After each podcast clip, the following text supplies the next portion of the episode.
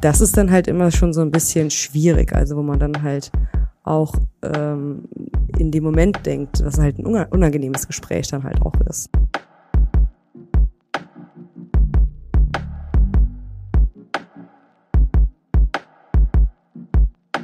Das ist schon auch einfach so ein psychologisches Ding, oder? Würde ich fast also behaupten, ja. Dieses Sicherheitsgefühl einfach, ja.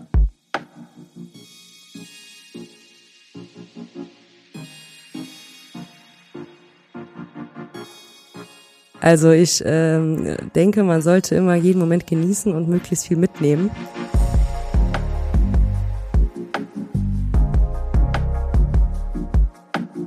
Versicherungen. Jeder braucht sie. Aber sich damit wirklich auseinandersetzen, ist das nicht nur unverständliches Expertendeutsch und arbeiten dann nicht nur Verkäufer, die mir was andrehen wollen, was ich gar nicht brauche? Und überhaupt, ist das nicht alles völlig langweilig? Es gibt viele Vorurteile über die Versicherungsbranche. Wir wollen damit aufräumen mit einem Blick hinter die Kulissen, mit Gesprächen mit Mitarbeiterinnen und Mitarbeitern, die von sich und ihrer Arbeit erzählen, die ganz sicher eines nicht ist. Langweilig. Dies ist Backstage Stories. Versichert ist alles nur Stromberg oder was? Ein Podcast der DBK Versicherungsgruppe. Folge 12. Frau Weber.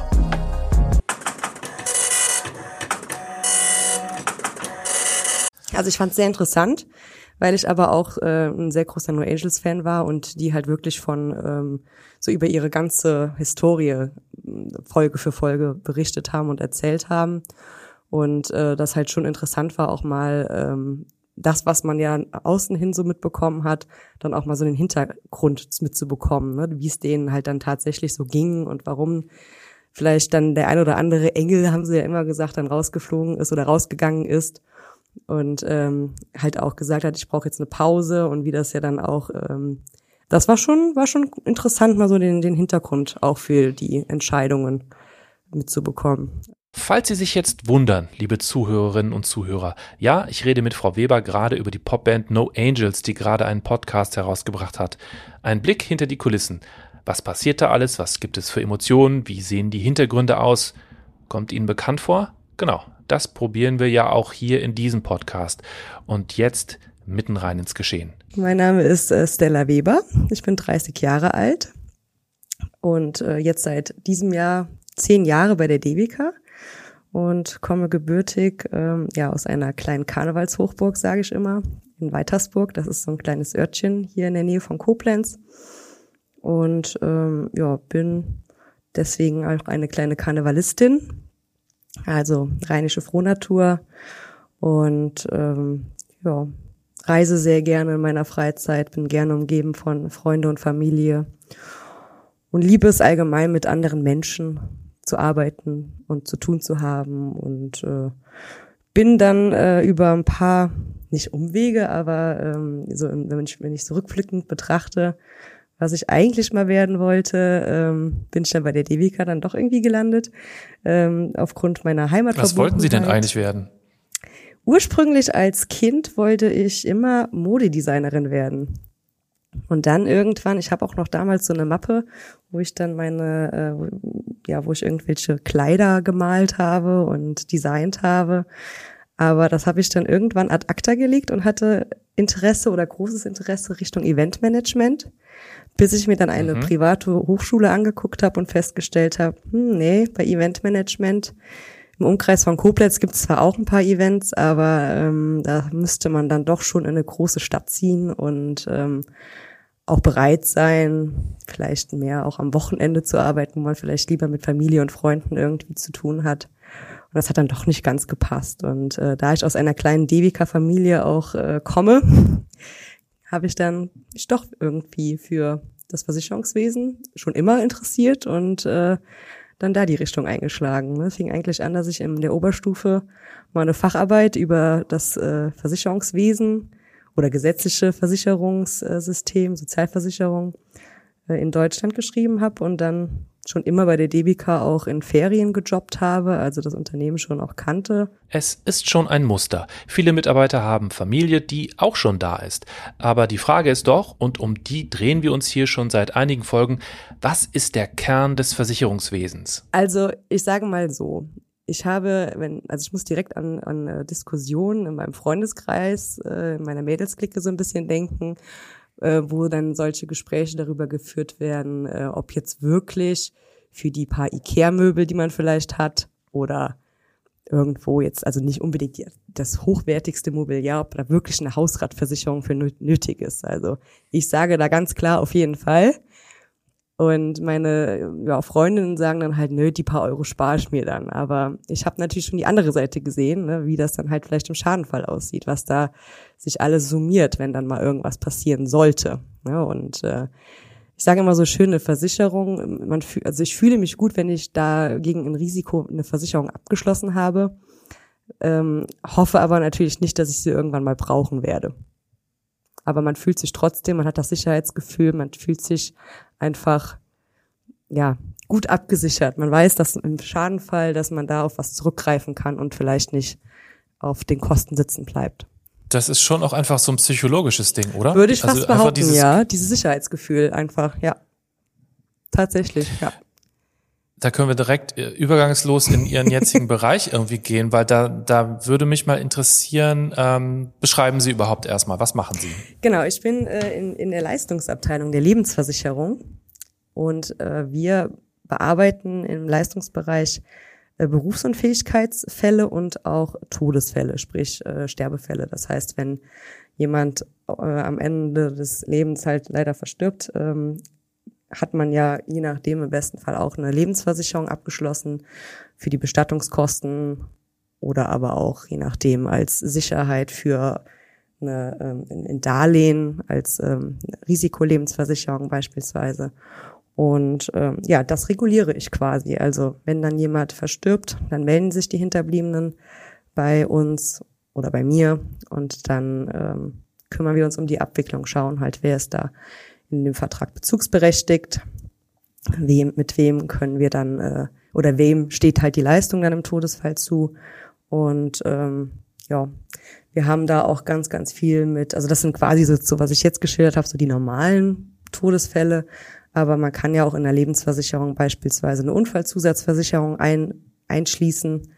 Und ähm, da haben wir dann auch ab und an mit mal einem Unfalltod zu tun. Also wenn jemand aufgrund eines Unfalles verstirbt, ähm, haben wir dann auch mit äh, oder regulieren wir dann auch mit der Polizei, bekommen Einsicht in Ermittlungsakten und prüfen halt, ob dann halt ein Unfalltod nach den Bedingungen vorliegt. Und äh, ja, das ist quasi so mein Alltagsgeschäft, was ich da habe. Also ganz vielfältig. Das, also wenn Sie jetzt mit Hinterbliebenen zu tun haben, das klingt auch jetzt nicht nur leicht, so als. Nee, also man muss da schon, oder was heißt man muss, man hat ein, ähm, also ich sehe es immer, oder sagen wir mal so, als ich das am Anfang ähm, gesagt habe während der Ausbildung, dass ich gerne in die Leistungsabteilung, in die Lebensversicherung möchte äh, und mit Hinterbliebenen und mit dem Thema Tod zu tun haben möchte, dann wurde ich auch gefragt, wie das denn überhaupt sein kann, weil ich doch eigentlich ein sehr offener, geselliger Mensch und äh, weiß ich nicht, fröhlicher Mensch bin. Und dann habe ich halt immer gesagt, ich finde oder mir macht diese Arbeit in Anführungsstrichen Spaß, weil ich einfach ein äh, großes Helfersyndrom habe und es halt positiv sehe, nämlich Hinterbliebenen auf den letzten oder im letzten Moment dann halt zu unterstützen. Äh, also ist es letzten Endes jetzt so, wie Sie das vorher erwartet haben? Oder was würden Sie jetzt ähm, sich selber sagen, ähm, quasi als Ratschlag, bevor Sie in den Job reingehen? Denk noch mal drüber nach oder? Ob dass ich das äh, mache, also dass ich dahin möchte. Mhm.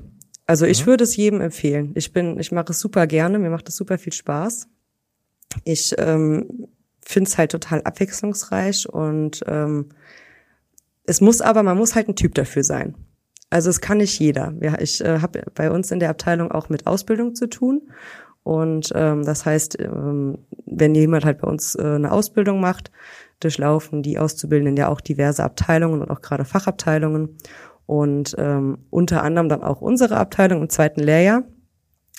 Und ich sage von vornherein immer, es ist ein Thema, damit kommt nicht jeder zurecht, weil es halt nun mal auch sehr endlich und traurig ist. Ne? Es geht halt nicht um eine Leistung in der Krankenversicherung, wo jemand äh, Leistung bekommt aufgrund einer ähm, ja, Krankheit, die halt dann mal eine gewisse Phase vielleicht vorhanden ist oder ähm, also es ist halt endlich, man, man äh, hat halt mit dem Thema Tod zu tun und ähm, es ist halt auch nicht immer schön. Ne? Und ähm, auch die Gespräche sind natürlich nicht immer schön. Man, man muss halt versuchen, wenn man halt solche Gespräche führt, ähm, natürlich in einer gewissen Weise sich das schon, ne, dass man da offen für ist und auch ähm, wirklich auch zuhört und auch ähm, gerne auch von sich dann auch vielleicht mal was, was dazu sagt oder erzählt aber nichtsdestotrotz wie so eine gewisse Distanz schon mitbringen muss ne, oder aufbauen muss. Man darf sich das natürlich dann nicht zu sehr zu Herzen nehmen und mit nach Hause nehmen, je nachdem, was man da auch sieht oder hört. Und von daher ähm,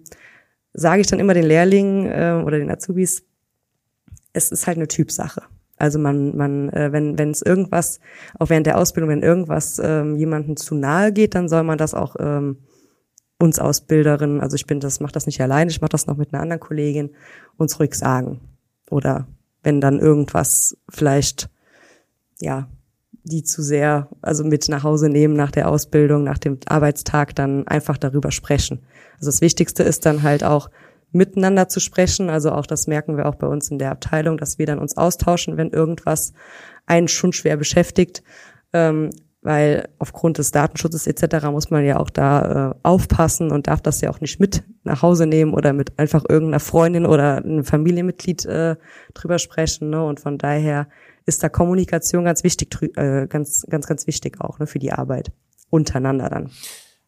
Aber das, das organisieren Sie selbst. Es gibt jetzt nicht von der DBK irgendwie so eine Art Angebot, ähm, Seelsorge oder psychologische Betreuung oder so. Das, das gäbe es schon. Also wir haben da schon so eine ähm, anonyme Beratungshotline auch bei der DBK. Allerdings ist das, also es ist auch für die Mitarbeiter, allerdings ist das jetzt ähm, quasi für unterschiedliche Konstellation. Also da kann man, das ist nämlich auch so ein Punkt, den ich äh, für meinen, bei meiner anderen äh, Arbeit, weil ich bin nur 50 Prozent in der ähm, Lebensversicherung tätig. Die anderen 50 Prozent bin ich in der Freistellung vom Betriebsrat bei uns. Und da haben wir das in unserem Betriebsrat ähm, so aufgeteilt, dass es so Themenblöcke gibt, die man so begleitet. Und äh, da begleite ich so den Themenblock äh, Mitarbeiter und, so und Soziales nennt sich das. Das ist quasi all das, was mit äh, Gesundheitsmanagement, mit ähm, ja, Betriebskita, Betriebsfeste, um das Miteinander halt zu fördern, ähm, zu tun hat. Und da ist unter anderem auch der Themenblock ähm, anonyme Beratungshotline äh, dabei, wo dann quasi auch Mitarbeiter sich aufgrund den unterschiedlichsten ähm, Konstellationen hinwenden können. Wer uns hier regelmäßig zuhört, in Folge 5 war Herr Scherhag mein Gesprächspartner. Er ist direkter Kollege von Frau Weber. Sie arbeiten in der gleichen Abteilung. Aber es gibt Unterschiede. Also der Herr Scherhag, der hat einen eigenen ähm, ja, Referentenbereich nennt sich das bei uns.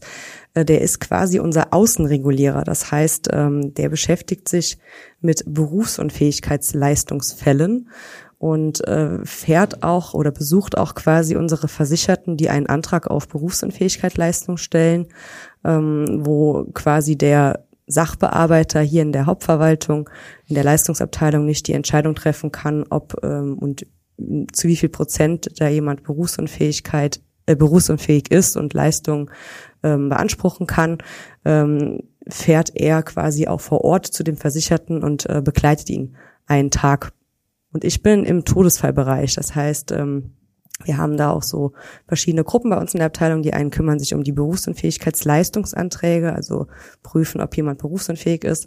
Und äh, die anderen kümmern sich um die ähm, Regulierung der ähm, der Todesfälle, also die Abwicklung einer Lebensversicherung beispielsweise. Und äh, habe dann quasi mit äh, Lebensversicherungen zu tun, die dann ähm, aufgrund des eingetretenen Versicherungsfalles, nennt sich das ja dann so ganz emotionslos jetzt auch mal, ähm, dass wenn halt jemand verstirbt, dass dann halt der abgesicherte ähm, Versicherungsfall dann eingetreten ist und dann die Leistung fällig wird. Und ähm, je nachdem, wenn halt in der Lebensversicherung noch eine Unfallzusatzversicherung ähm, inkludiert ist, abgeschlossen wurde damals und jemand aufgrund eines Unfalles verstirbt, dann ähm, schauen wir halt auch, ob da die, die eingeschlossene Unfallzusatzversicherung ähm, ebenfalls äh, ja fällig, sagt man einfach im, im Versicherungsjargon so äh, schön ne, und äh, wird und haben dann halt quasi einfach mit den Hinterbliebenen zu tun und ähm, unterstützen sie dann halt bei der bei dem Regulieren, bei der Auszahlung und äh, wenn wir äh, einen Unfalltod beispielsweise haben, schauen wir dann halt auch, dass wir äh, mit den Hinterbliebenen relativ zeitnah dann auch ins Gespräch kommen, um herauszufinden, ähm, was war das für ein Unfall, ist da jemand aufgrund eines Verkehrsunfalles verstorben oder ein häuslicher Unfall, dass man zu Hause irgendwo gestürzt ist, war dann da auch die ähm, Polizei in, involviert, dass man halt dann auch nicht unbedingt mit den Hinterbliebenen, die ja dann auch diesen ja emotionalen ja, Verlust erstmal verdauen müssen oder auch gar nicht verdauen können so schnell ähm, kommunizieren müssen, sondern halt vielleicht auch einfach mit der Polizei sprechen können und uns austauschen können, um Informationen zu bekommen, was dann da genau passiert ist. Und ähm, haben dann in dem Zusammenhang auch schon mal das ein oder andere Mal mit einem mit einem Mordfall oder einem Suizid zu tun und ähm, ja, arbeiten mit Rechtsanwälten zusammen, mit äh, Rechtsmedizinern, mit ähm, mit Standesämtern, Finanzämtern aufgrund von Erbschaftsstreitigkeiten vielleicht auch mal. Und äh, ja, das ist letztendlich so der Unterschied zwischen der Tätigkeit vom Herrn Scherhag, der dann tatsächlich äh, vor Ort sich die Versicherten dann den Arbeitsalltag anschaut und äh, meiner Arbeit, wo es dann um die Todesfallregulierung geht. Ne? Also Sie haben ja eben gerade schon gesagt, Sie haben dann ja wirklich mit auch sehr ähm emotionalisierten Menschen zu tun. Mhm. Äh, wenn jetzt jemand aus der Familie vielleicht verstorben ist zum Beispiel oder so. Also sprich, es geht wirklich um, um große und, und schwere Emotionen. Die Sprache bei einer Versicherung, haben Sie eben ja auch schon gesagt, mhm. ist ja eher kühl und ist ja mhm. auch sehr technisch und stellt irgendwie auch so einen, ich finde, so einen krassen Abstand her zu der Sache an sich. Mhm. Also eigentlich das totale Gegenteil von den Emotionen. Mhm. Wie machen Sie das? Also äh, welche Sprache benutzen Sie, sage ich jetzt mal?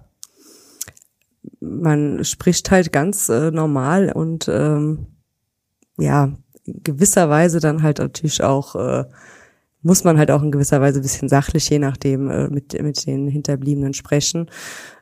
Also Sie haben ja äh, bei unserem ersten Teil des Gesprächs haben Sie ja mal gesagt, ähm, man muss auch irgendwie, das ist nicht für jedermann und es gibt auch Leute, ähm, für die das vielleicht nix ist und mhm. äh, man muss aufpassen, dass man das so ein bisschen auf Distanz hält und nicht mit nach Hause nimmt. Ähm, Würde mich aber interessieren, ob es das vielleicht auch, wenn Sie es professionell irgendwie betreiben, aber ob das vielleicht trotzdem einfach mal vorkommt, dass Sie auch irgendwas äh, mit nach Hause nehmen. Haben Sie da so einen Fall? Ja, definitiv. Also ich bin tatsächlich äh, von äh, Motorrad-Todesfällen äh, geprägt.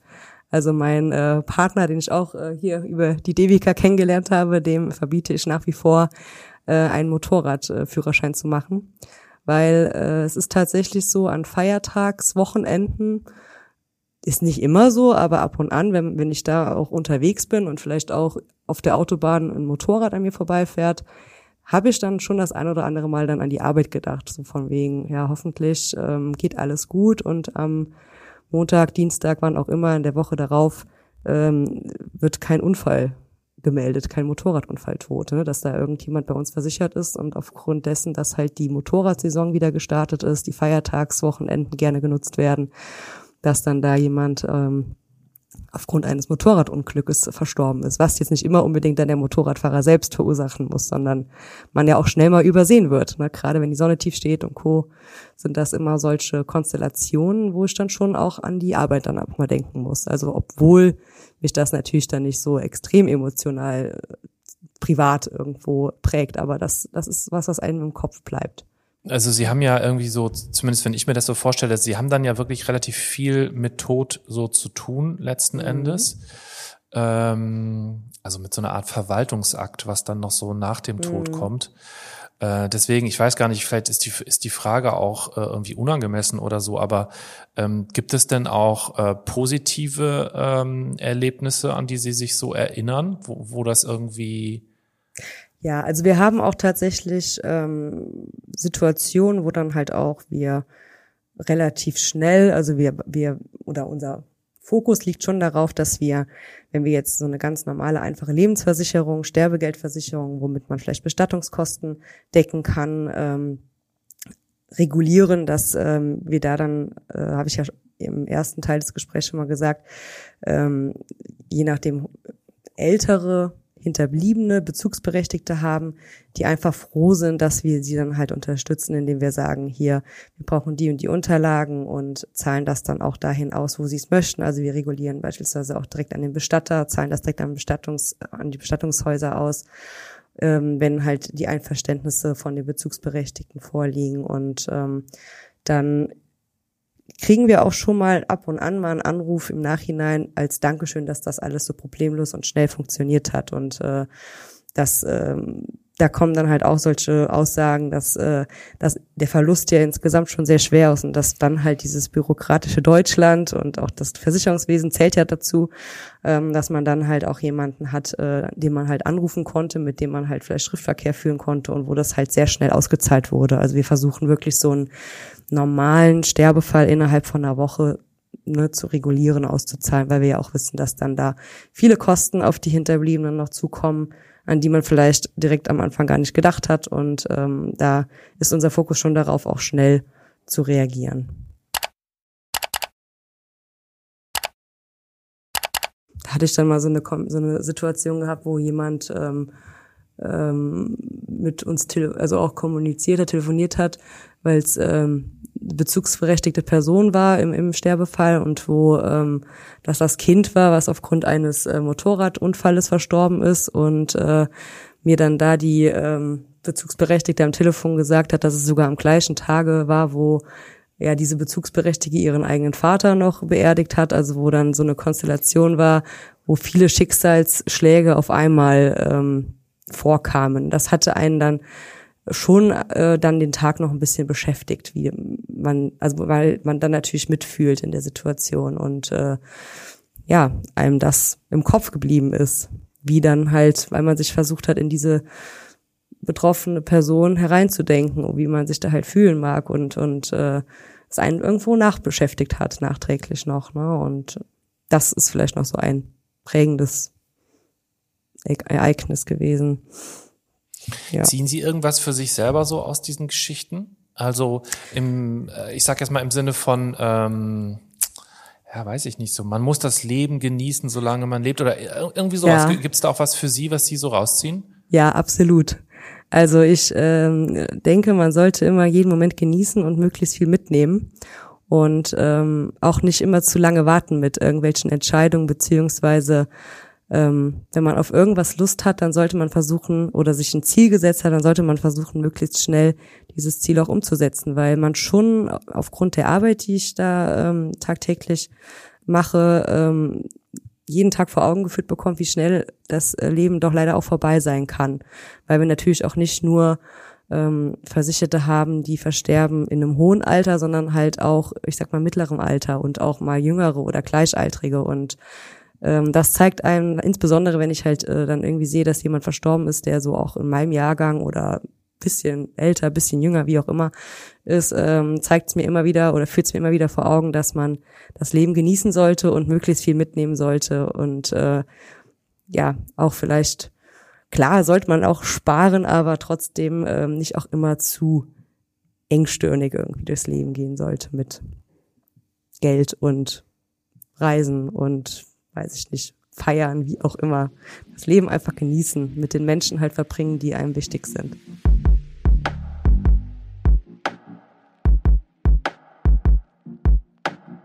Das war Backstage Stories. Versichern ist alles nur Stromberg oder was?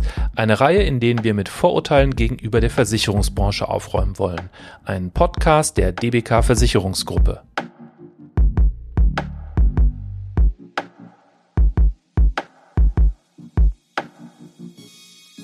Und in der nächsten Folge eine andere spannende Geschichte, die zeigt, dass Versicherung nicht Stromberg ist.